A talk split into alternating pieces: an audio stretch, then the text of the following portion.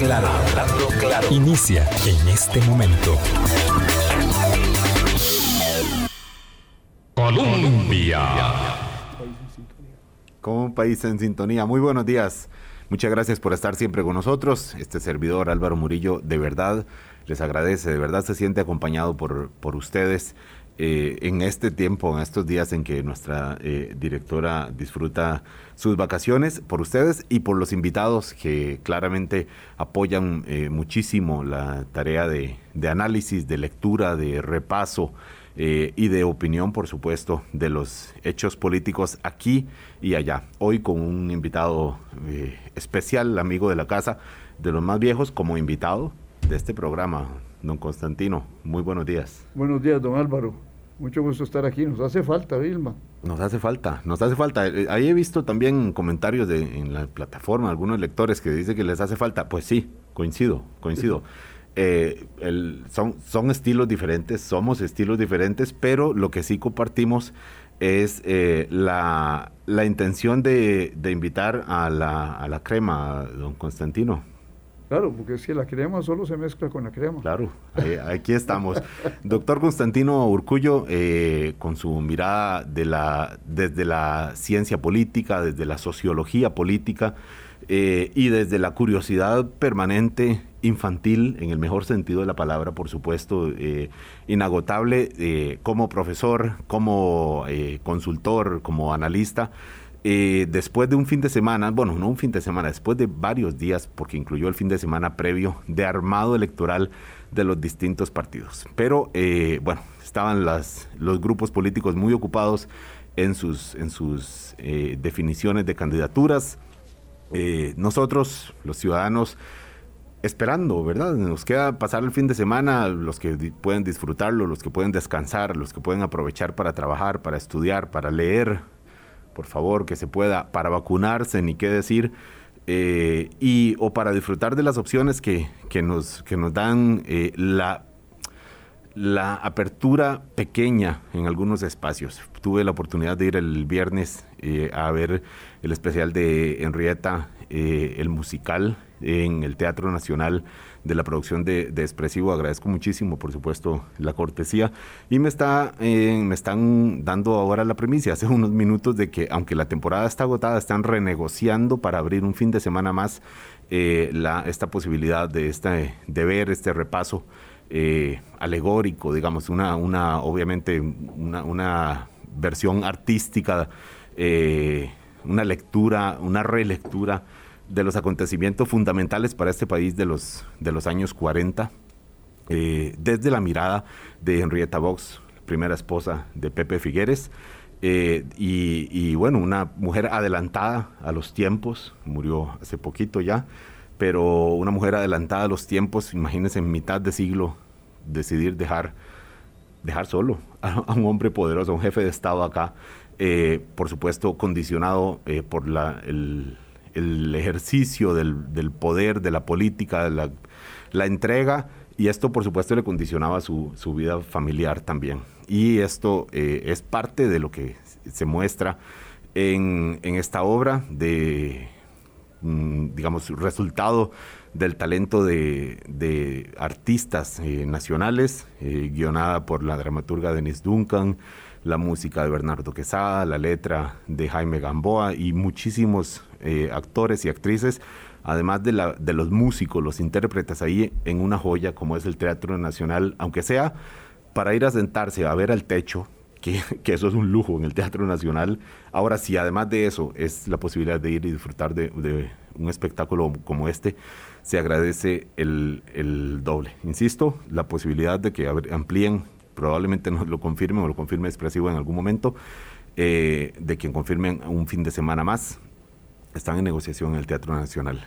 En el teatro político, y aquí pasamos del Teatro Nacional al Teatro Político Internacional, don Constantino, ya casi aterrizamos aquí en el país, pero bueno, se nos va Merkel, se va Merkel, o sea, hasta Merkel se va, don, don Tino, después de las elecciones eh, que todavía está, bueno, las elecciones ya fueron en Alemania, pero ahora toca el armado con el resultado de esas elecciones en un sistema obviamente muy diferente al nuestro, un sistema parlamentario.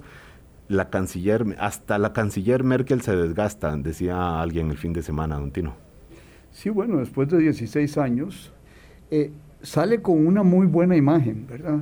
Lo que pasa es que no, no la logra transferir a su supuesto sucesor, el señor eh, Ashlet, y el tema fundamental ahí es que su partido, que es una coalición, que es el Partido Demócrata Cristiano más el Partido Social Cristiano de Baviera, disminuye significativamente su votación. Eso es lo más importante del caso porque pasa de más del 30% en la elección del 2017 a, de acuerdo con los últimos resultados provisionales que tengo aquí de la Deutsche Welle, este pasa a tener un 24%. En, en 70 años nunca les había pasado esto. Y este, pero saca una ya hay un cuarto de, la votación significativo en un país que donde el voto partidario se ha fragmentado de dos grandes partidos, demócratas cristianos y socialdemócratas que surgen después de la guerra, este, eh, estos se hace uno, dos, tres, cuatro, cinco, seis, seis partidos y más. Entonces, este, eh, van a tener que negociar por semanas e inclusive por meses. La última vez les duró la negociación seis meses, Álvaro. Seis meses formando gobierno. Es que eh, recordar a los oyentes, en Alemania se vota para diputados, dicho así de manera directa, para, el Parlamento y sobre lo que quede en Parlamento arman gobierno, bueno, como hay en otros sistemas eh, parlamentarios también, sobre todo europeos, sobre todo. Eh, y después, y, y después de, por eso pasan meses sin gobierno o en algunos casos años, como le pasó a, Bélgica, si no estoy equivocado, don Constantino, en algún momento. Bueno, no sé si años, en algún momento y, les costó también a los holandeses. A los holandeses, Porque es cierto. El, en el sistema parlamentario el Ejecutivo no sale de la votación popular, sino sale de una votación popular indirecta, porque se vota por, el, por los diputados, pero y los diputados votan por el el, primer ministro, que es el jefe del Ejecutivo, que a su vez es miembro del Parlamento. Hay una unión entre el Parlamento y el Ejecutivo en ese sentido. El, primer ministro, jefe del Ejecutivo, sale del Parlamento y hay una elección paralela para el jefe de Estado, que es el que representa al país en las grandes cosas, que, este, que es el presidente de Alemania, pero que es un poco como un rey que, reina pero no gobierna. Eh, eh, gobierna el primer ministro en los regímenes parlamentarios. Que en Alemania se llama canciller, que no es la figura de canciller que conocemos eh, aquí. Ya es el jefe de gobierno, la jefa de gobierno. Y por eso vuelvo con el tema, don Tino.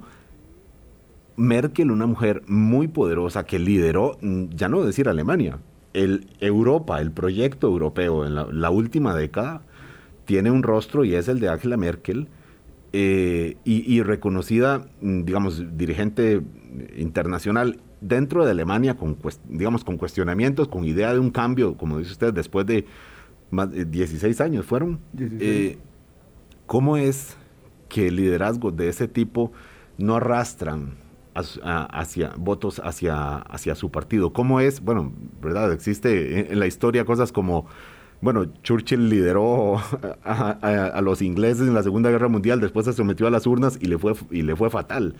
Eh, ¿cómo, es que, ocurre esto, digamos, por lo menos en estos tiempos, en esta además tendencia de fragmentación del voto, de la fragmentación partidaria, que aquí estamos claramente al, tanto de eso, la estamos viviendo, pero en, democracias como la alemana se ve también. Claro, ahí tiene que haber un juicio también sobre su, su tarea. Económicamente, eh, Merkel lo que hizo fue estabilizar a Alemania, pero no hizo algunos cambios que la gente pide en Alemania. Por ejemplo, eh, los cambios sobre el control del cambio climático. Acuérdese las inundaciones. Las inundaciones que acaban de pasar hace en, poquito, este, hace poquito tres meses. produjeron un deseo de los jóvenes, sobre todo, de tomar medidas de control de cambio, de cambio climático este, el gobierno no fue lo más exitoso eh, ante esos ojos, inclusive eso hizo que la, la, jefa del Partido de los Verdes, la señora Anelena Brockner, este, este, subiera en las encuestas en el mes de marzo. Después bajó y ahora ocupó un tercer, un tercer lugar. Pero los jóvenes no están contentos con el tratamiento de la cuestión del cambio climático. También se ha discutido mucho la relación con Rusia, sobre todo por el gasoducto que atraviesa el mar Báltico desde Rusia y llega hasta Alemania. Y hay gente eh, eh, básicamente no, muy contenta en Alemania con eso, aunque el grueso de los alemanes este, aprobaran el Nord Stream 2, que se llama ese oleoducto, y que finalmente los Estados Unidos, que se habían opuesto, este, eh, le dieran el, el, el, sí a esa, a, esa, esa idea. La digitalización de Alemania, la pandemia demostró que no estaban tan bien digitalizados como nosotros pensábamos. Las discusiones con Estados Unidos, y con Europa sobre la relación con China. Hay una serie de elementos contenciosos ahí que la perjudican a la señora, sin embargo, es la política con la mayor este, eh, eh, eh, apreciación positiva. Pero la gente quería un, cambio, pero un cambio en la continuidad. Y hay que recordar que el representante del Partido Socialdemócrata, el señor Olaf Scholz, fue el ministro de Finanzas de la señora, de la señora Merkel. Entonces, y que insistió en que él trae continuidad, pero es, es, es, es un poco, un pequeño cambio en la continuidad, pero no es, sí, la, la, la, señora Merkel no está al nivel de otros presidentes en, que, en caída libre, no, no, su partido, porque hay que tomar en cuenta una cosa, la gente no votó por Merkel, la gente votó por el Partido Demócrata Cristiano y la el Partido Social Cristiano de, Baviera. Y entonces eso da votos específicos en los distritos electorales. Entonces, ¿cómo se desempeñan los representantes de, esos partidos en, los, en, en, las zonas específicas es lo que determina la salida del voto y no la gran figura de la canciller o presidencial. Ella sale bien. Don Constantino, la Deutsche Welle titula Alemania incertidumbre tras, la, tras una elección cerrada cuando uno dice incertidumbre, eh, si lo traemos y lo tropicalizamos y decimos incertidumbre por elecciones, no sé, en Honduras, en Costa Rica, en Argentina, eh, entonces uno dice, bueno, esta incertidumbre puede generar efectos mm, negativos complicados, puede traer, eh, digamos, puede, traer problemas. Cuando decimos incertidumbre en una democracia como Alemania, es posible prever que, sabrá lidiar con esa incertidumbre sin, sin que haya, digamos, un, deterioro de la economía, eh, pensando en la posibilidad de que pase meses sin, sin lograr que se forme un, gobierno eh, que maneje a, Alemania? Afectará, pero realmente es, es, es, un sistema político sólido, estable. Cualquiera de los dos que quede eh, es el, el, demócrata cristiano o el socialdemócrata siente que ha estado en el gobierno, que sabe gobernar, este, presidentes de regiones, este, ministro de finanzas, este, yo creo que ahí no hay, no hay, no hay problema. Lo, que pasa es que Alemania tiene, es la cuarta economía del mundo, el tercer exportador del mundo, tiene problemas serios en su relación con, con Rusia, ¿ah? eh, ambiguos ¿ah? también, con los Estados Unidos, este, y este, es uno de los grandes exportadores a la República Popular China. Y los Estados Unidos quieren ejercer un control sobre esa relación con la República Popular China y son decisiones que tendrán que tomar. Este, eso lo que le deja es el campo libre al presidente Macron de Francia, que este, podrá asumir el liderazgo de Europa este, con, su, con su concepto de autonomía estratégica, pero que también está llamado a tener elecciones en el mes de, abril y no las tiene tampoco muy seguras. Problemas no le faltan dentro de Francia, para nada, hay muchos relacionados pues con secuelas además de, la pandemia que a, todos los países súper desarrollados o los más, ni qué decir a, los, a los menos desarrollados, por supuesto que han generado un eh, impacto tremendo, pero llama la atención cómo eh, como esto en Alemania, ¿verdad? Cuando hablábamos de las elecciones en Estados Unidos, Don Tino, entre, eh, bueno, con todo, recordemos lo, accidentado que fue eh, de, el, cierre de campaña, lo incierto, ahí sí había, porque eran dos modelos diferentes. La pregunta es si se está jugando en Alemania modelos diferentes o, simplemente estamos hablando de tendencias o, sesgos eh, distintos entre las posibilidades de que, forme, de que se forme un gobierno liderado por los socialdemócratas o por los democristianos? Yo creo que no hay, no hay una contraposición eh, dicotómica en, en, Alemania. Fíjese usted que han podido gobernar desde hace rato en, en gran coalición, socialdemócratas y demócratas cristianos. El, el, cambio importante aquí es que ahora van a tener que gobernar este, con los otros partidos pequeños, pero estos partidos tampoco eh, son una cuestión eh, contradictoria en el sentido que los liberales son pro mercado, este, son abiertos a, una idea este, eh, menos estatista de, del estado de bienestar y quieren, más mercado, pero en, eso concuerdan con los demócratas cristianos y también con, con la gente de, eh, socialdemócrata que tal vez quiera un poco más de políticas sociales, pero no, no son eh, posiciones eh, antagonistas. Y después los verdes, los verdes sí piden algún tipo de intervención estatal, de control de la descarbonización, etcétera, pero, pero han sido gobierno. Es decir, han sido gobierno y han sido parte de, de, de, coaliciones y además aumentan significativamente su voto, ¿no? saca un 14.8% este, la izquierda, D-Link, se deteriora y pasa al 4.9. Los verdes son una versión de, izquierda, una, una, versión de la izquierda para los efectos. El, D-Link. los verdes. Los verdes sí, pero es una izquierda más socialdemócrata, más... Eh, eh, la izquierda pura eh, son, D-Link, son los remanentes del Partido Comunista. Son son, son un residuo del pasado que probablemente van a tener representación en, la, en el Parlamento, pero muy, muy, muy baja, ¿ah? muy, muy baja, y, y, están al riesgo de, de, no lograrla por la vía de, de, los votos, porque se requiere pasar un umbral de un 5% para eso.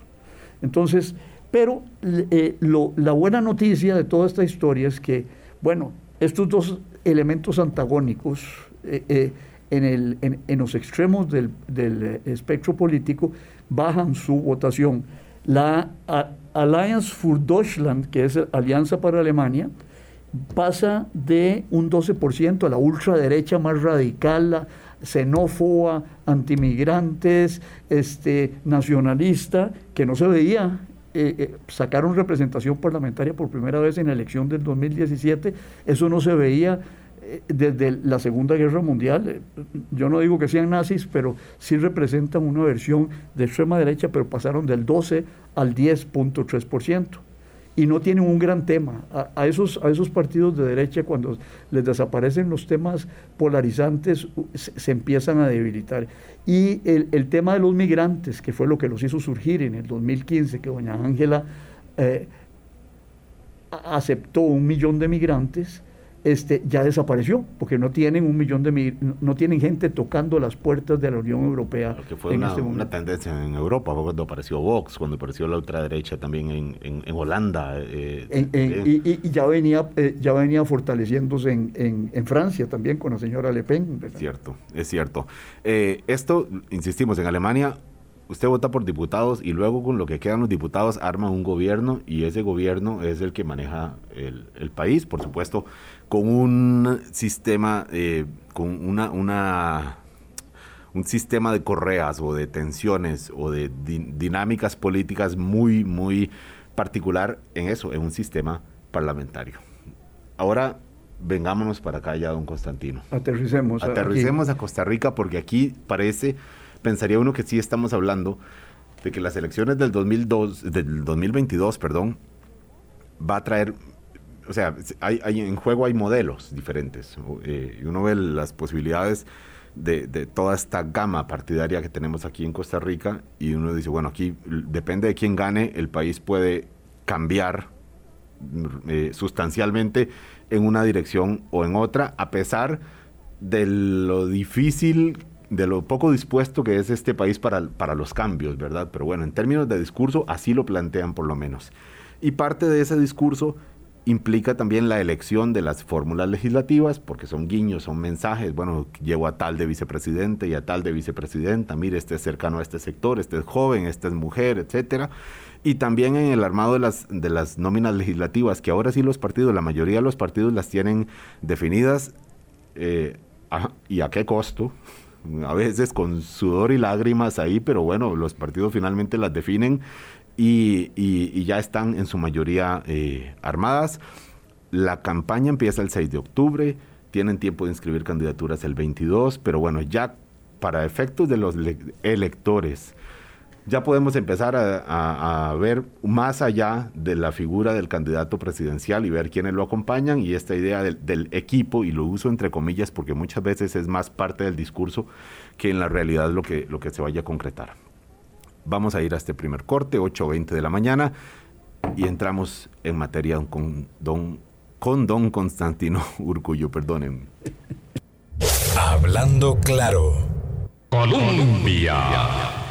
Con un país en sintonía, 8.24 de la mañana. Gracias por estar con nosotros. Don Constantino Urcullo, ¿qué mensajes, digamos, qué valor tiene lo que hemos visto en estos días en los partidos políticos de todo tipo, de de toda raigambre, tamaño eh, y genética eh, que tenemos ahora aquí en, los, en, en, Costa Rica. Que eh, esta definición de las asambleas, de las papeletas provinciales, obviamente para conformar, bueno, muchos de ellos pretenden de verdad llegar a, una curul legislativa, otros pues saben que no son puestos elegibles, pero van ahí porque son parte de las conversaciones internas, de la negociación de cuotas de los partidos. Eh, ¿qué, dicen, viendo así en general, porque por supuesto la particularidad de un partido como Acción Ciudadana eh, es muy diferente a la que tiene Unidad Social Cristiana, el PLN y, no sé, el Partido Liberal Progresista, eh, pero en general, ¿qué podemos decir de, este proceso que estamos, que, se consolida en estos, en estos días, don Constantino? ¿Y qué líneas generales, no sé si ve usted alguna algún punto común en líneas generales de lo, que, de lo que se ha informado en estos días?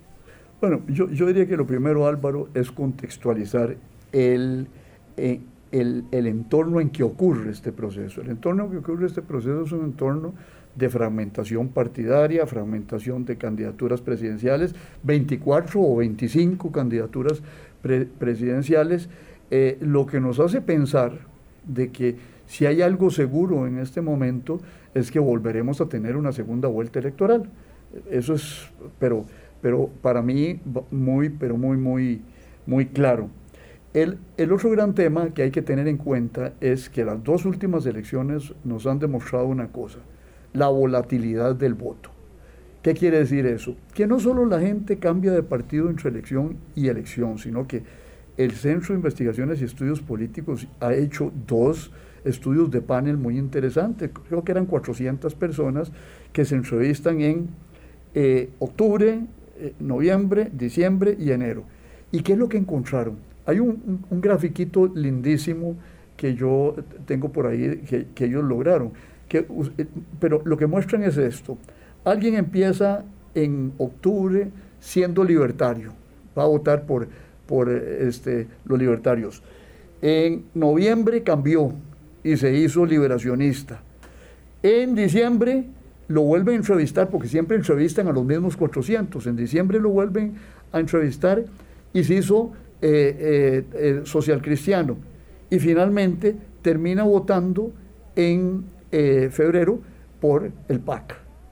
Y esa, esa es una ruta, pero hay miles de rutas. Y la vez pasada, bueno, Fabricio empezó con poco y fue juntando Hubo un momento en que Juan Diego Castro estuvo arriba en las encuestas. Sí, es, y, eh, eh, y, se deterioró, se cayó. Este, Antonio Álvarez empezó bien, pero se este, adelgazó a lo largo de la campaña. Entonces, este, usted toma las encuestas al día de hoy y usted puede decir, bueno, sí, este, hay un candidato que tiene más votos que el otro, tiene 17, el otro tiene 6, el otro tiene 4, 4 y 2. El partido más grande son los indecisos, 53% según el, CIEP. Pero ese candidato que va adelante puede cantar victoria. Creo que no. Jamás. Jamás. Porque yo el otro día entrevisté a, a Rolando Araya en Radio Universidad y él me decía, mire, eh, Tino, aquí lo que pasa es que en enero ocurre bajo una cabeza de agua, dice, y esa cabeza de agua usted no sabe de dónde salió ni, ni para dónde va. Y, tiene gran parte de, razón. No es así como que, sea mágico y, de, una sola vez, pero este, la cabecita de agua siempre se da en el, mes de enero. Entonces, lo que está hoy dado no es así. Ahora, eh, ¿qué es lo que están tratando de hacer en este momento, en ese contexto, con los, lo que ocurrió el fin de semana? Mandarle mensajes a ciertos sectores. Por ejemplo, yo veo que soy débil con los ecologistas, que tienen gran importancia en ciertos sectores, no son en todos los sectores, entonces escojo una consultora ambiental. El caso de Gabriela San Román como candidata a la vicepresidencia de doña Linet Saborío en el Partido Unidad Social Cristiana, que ojo, que la presenta como consultora ambiental, no dirigente ambientalista, ¿verdad? Que, que son cosas diferentes, ¿verdad? Son dos, eh, cosas diferentes. ir teniendo, poniendo ahí las, los puntos. Yo veo que este, eh, estoy demasiado apuntado a dirigentes tradicionales y ya este, roquillos como quien le habla. Y entonces escojo dos personas jóvenes. Eh, aquí me refiero exactamente al caso de, Figueres, ¿verdad? Bueno, son dos. O Welmer Ramos con Sebastián Urbina como candidato a la segunda vicepresidencia, por ejemplo. Y además Sebastián Urbina tiene un mensaje muy importante eh, dirigido hacia las bases del PAC.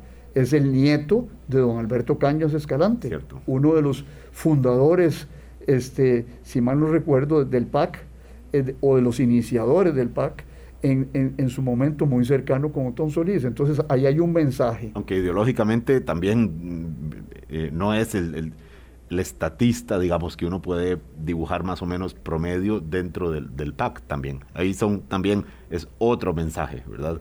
ahí hay otro mensaje. Eh, doña Emilia, tradición PAC, doña Emilia Molina, tradición PAC, fue una muy buena diputada vinculada a los, a los sectores académicos y del sector público, eso es, jalar votos de ahí, ¿verdad? Eh, eh, veamos otro... El, caso, eh, Constantino, el, caso del, a ver, del partido, este, se, me, se, me, escapa, bueno, el partido de, de Fabricio Alvarado, a ver, Nueva República, Nueva República, no hace eso aparentemente. No, hace una, una, apuesta diferente con gente muy de su... Muy, Pero fíjese, ahí hay un mensaje. Doña, doña Alexandra Loría, su primera vicepresidenta, no es protestante, no, es católica. es evangélica, es católica eh, de, del núcleo duro del catolicismo, ¿verdad? Entonces, ahí hay, eh, es decirle, mire, este no es un partido evangélico nada más, sino que nosotros acogemos a otra gente ahí. La candidatura de, Rodrigo, de Rodrigo Arias es un mensaje, es un mensaje importante de unidad, vean, eh, los titulares son impresionantes de este fin de semana. Eh, logramos la unidad entre los dos enemigos tradicionales de figuerismo y arismo, y don Rodrigo es el que representa esa unidad para Figueres. Y además es un mensaje a los sectores empresariales. Don Rodrigo se pronuncia abrumadoramente a favor de los acuerdos con el Fondo Monetario Internacional. Entonces, eh, todo eso está cargado, ¿verdad? Pero también está cargado de política local. Y eso hay que tenerlo muy, muy claro. Fíjese usted que había un político eh, norteamericano famoso, Tip, Tip O'Neill, que fue presidente de la Casa de, los, de Casa de Representantes la Cámara Baja, y él decía, toda política es local.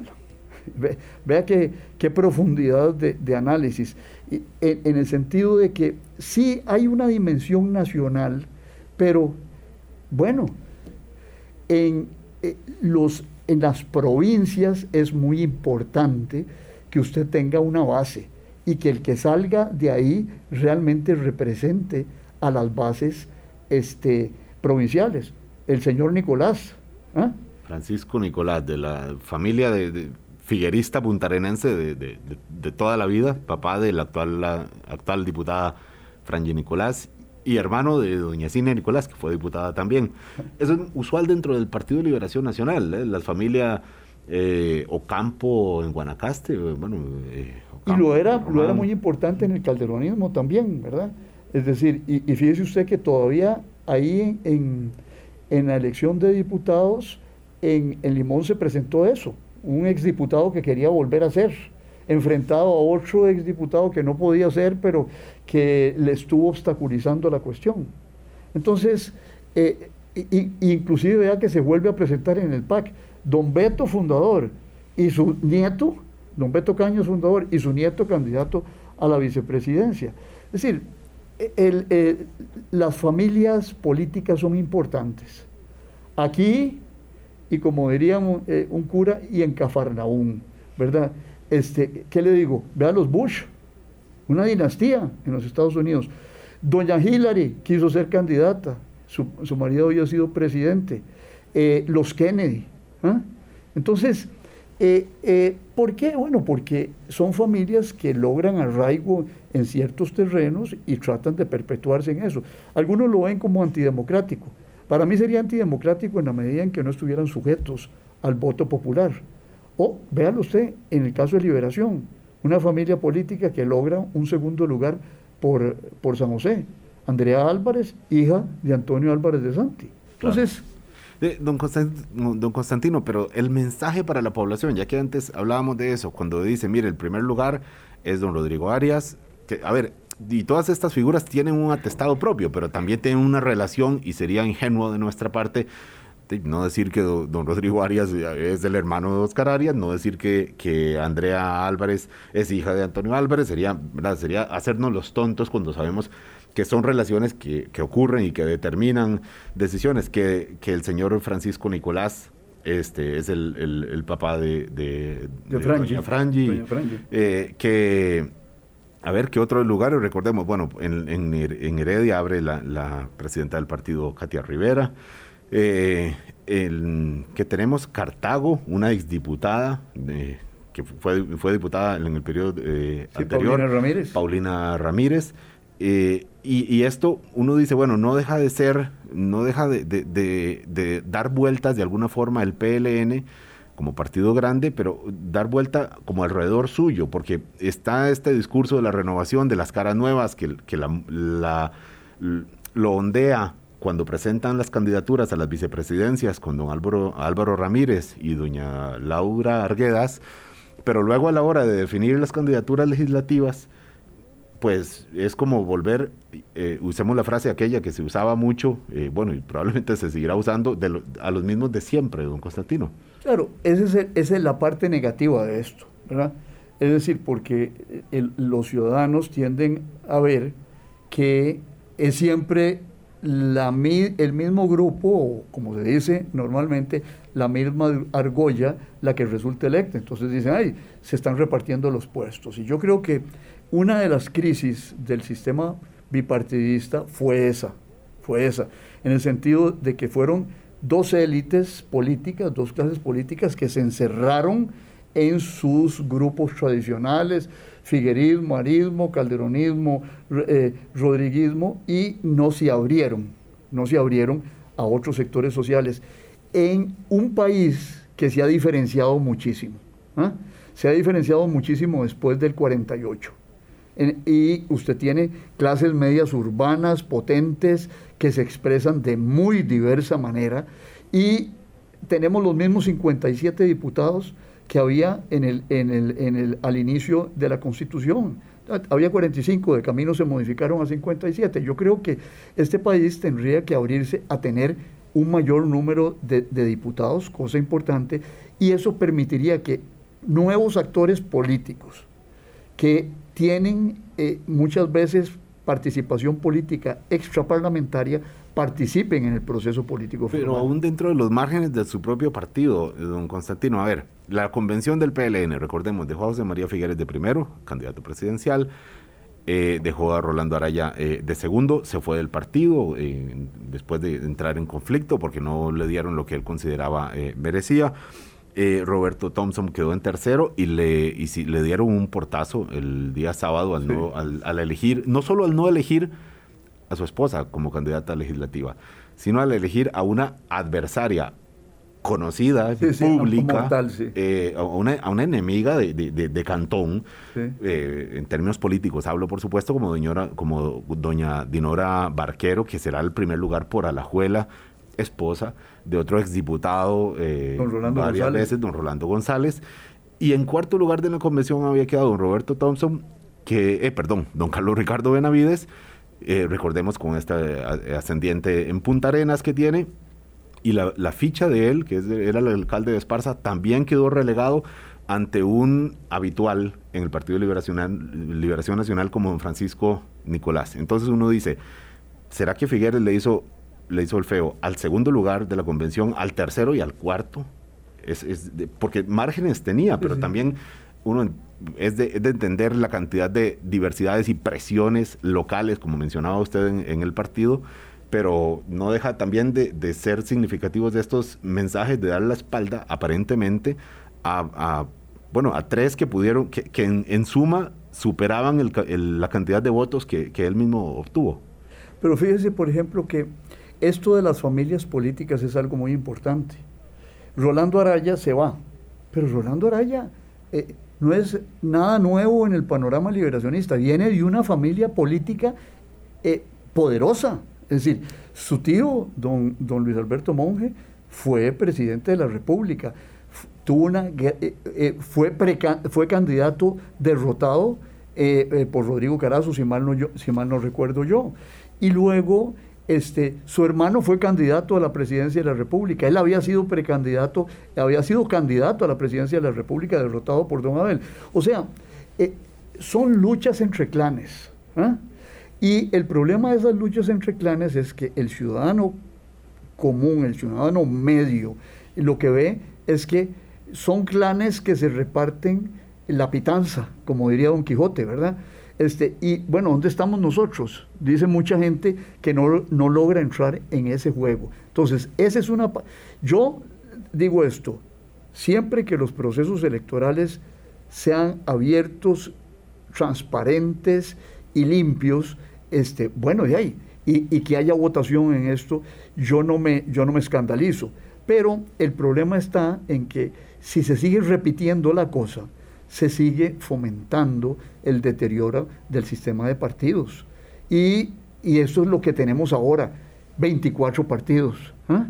Y, eh, yo no he hecho la cuenta, pero vea usted que como se pueden hacer partidos provinciales para la elección de diputados también, entonces vamos a tener una papeleta del tamaño de una colcha de cama, ¿verdad? Eh, para la cuestión de los diputados. Entonces, este, eh, la gente no se siente que entra en ese sistema de los partidos tradicionales. Y ya el PAC es partido tradicional también. Claro.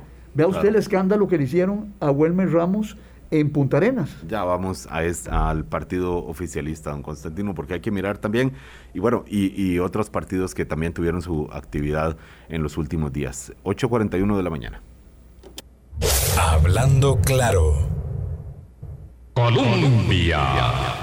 Con un país en sintonía, Constantino Urcullo nos ayuda a ver un poco de todo el armado, porque cada partido es, es un pequeño mundo también en, esta, en este sistema electoral que se, que se, que se está eh, configurando para eh, las elecciones del 2022. Y nos quedamos con el dedo en el reglón en el PAC. Tuvo su asamblea también, eh, recordemos, Duelmer Ramos, candidato presidencial, bueno, fue ratificado después de tener el, triunfo por una diferencia pírrica de 150 votos en una votación pírrica que tuvo el Partido Acción Ciudadana eh, y él dejó en segundo lugar a Carolina Hidalgo, la tendencia más afín a gobierno, que, se, que él dijo que iba a ser incorporada en las, en las negociaciones, de lo que venía para la campaña.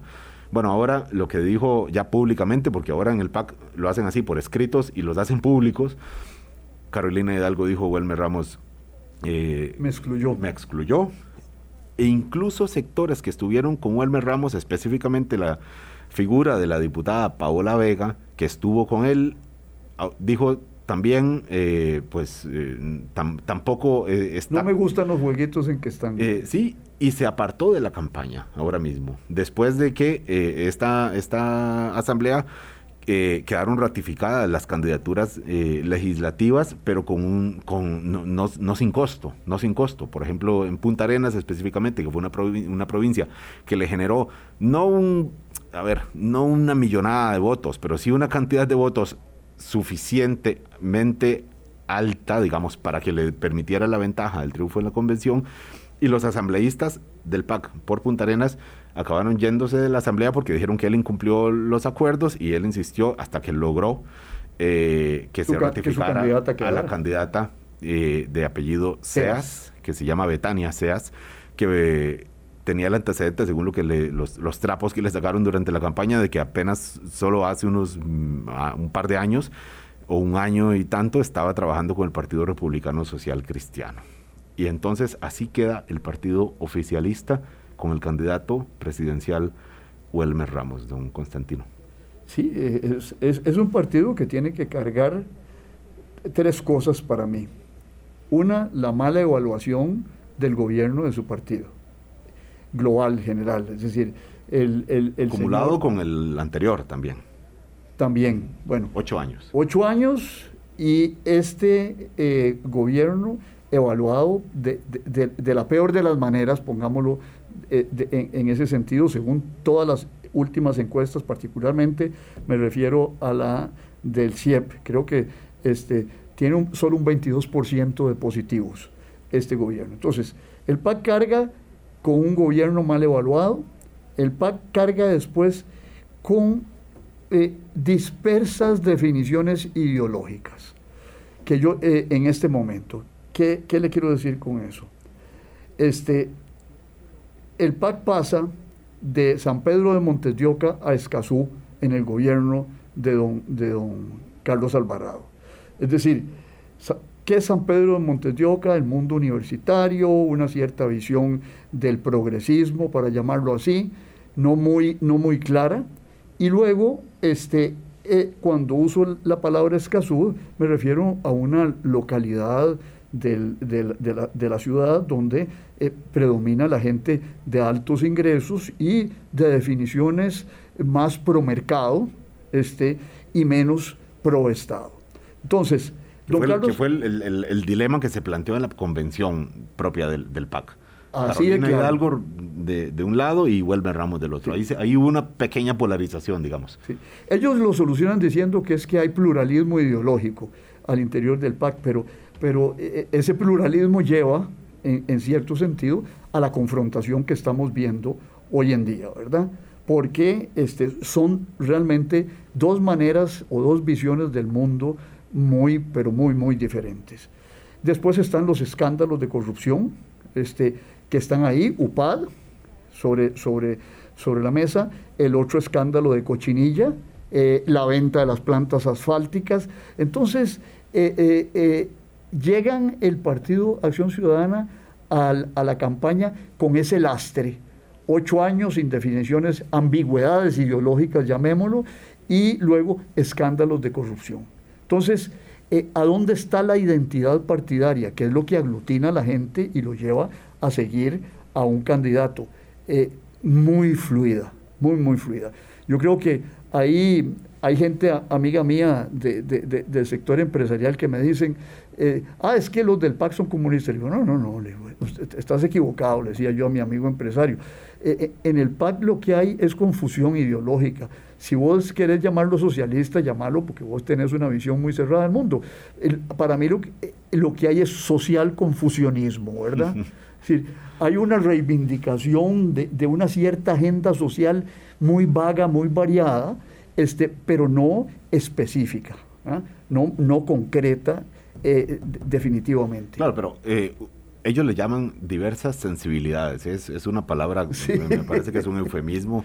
Dice, bueno, la expresión de las diversas sensibilidades dentro del partido, pero es que eso, más que sensibilidades, eh, son, son contradicciones fundamentales, ¿verdad? Que, tiene, que tiene el partido y que se están viendo y que, don Constantino, parece que marcan en este momento un antes y un después en el PAC. Y lo digo porque hace cuatro años, cuando quedó candidato Carlos Alvarado, de las primeras cosas que hizo fue elegir a dedo a Welmer Ramos como, como uno de los, de los candidatos legislativos seguros para abrir papeleta por Heredia.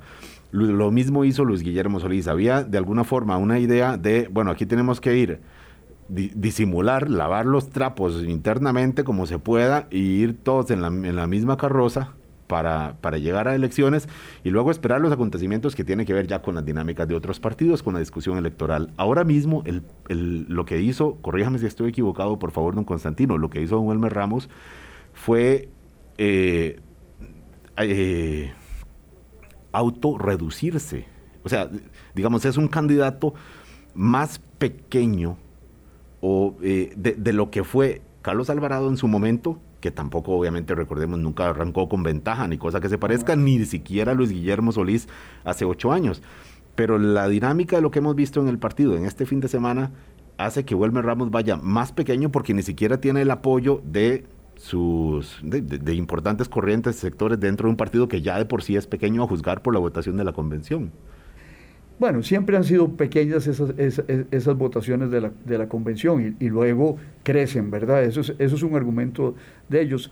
El, el, lo que sí revela es que las diversas sensibilidades este, no son tan irrelevantes, sino que son antagónicas y que, y que llevan, por ejemplo, al retiro de los delegados de una provincia, de una asamblea nacional, y que llevan a que la candidata perdidosa denuncie que le están este, perdedora denuncie que le están excluyendo. O sea, eh, el, el, el, el, conflicto no es de que sentimos diferente, no, no, no, el conflicto es de que sentimos diferente y nos peleamos. Y eso fue el resultado este fin de semana. Hay un conflicto territorial con Punta Arenas, un conflicto de ideológico, digamos, entre Estado y economía con Carolina Hidalgo, y un conflicto entre conservadurismo y progresismo, específicamente con una figura como Paola Vega, que representa parte del progresismo, así, se, eh, así lo hemos aceptado de alguna forma, manera en la discusión política, y, y ella ahora no ella, misma, ella misma de, en la carta que dice, más allá de los pleitos que, que hay,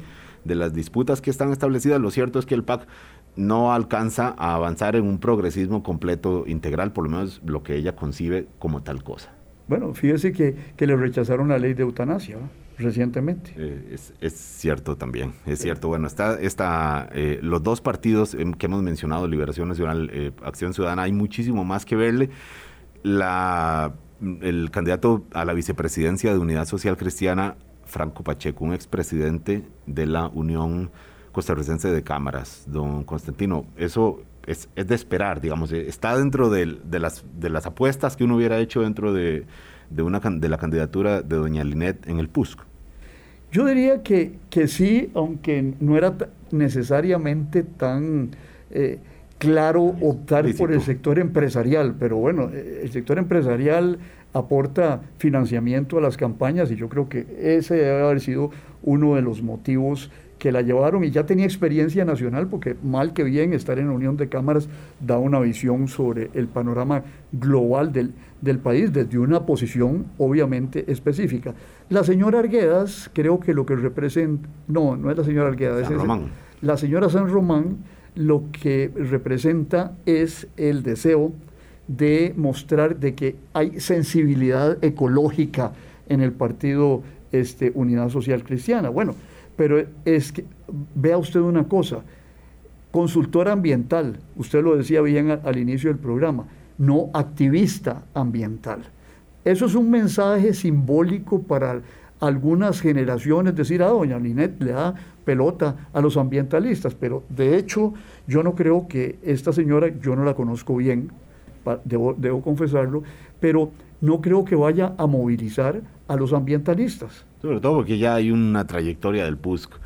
Los hechos hablan, ¿verdad? La actual bancada mm, es, quizás de las más alejadas de los proyectos mm, con, con, sesgo ambientalista que hay. Ya, ya está planteado eso también. Y en la campaña eso se va a plantear en torno a un gran tema, que es la, la exploración y eh, explotación del petróleo y del gas. Ese puede ser un tema electoral. Eso no puede ser muy curioso y de interés internacional, don Constantino, que un país como Costa Rica vaya a las elecciones debatiendo alrededor de temas que si petróleo o no, que si cambio climático o no, pues es, hará interesante también.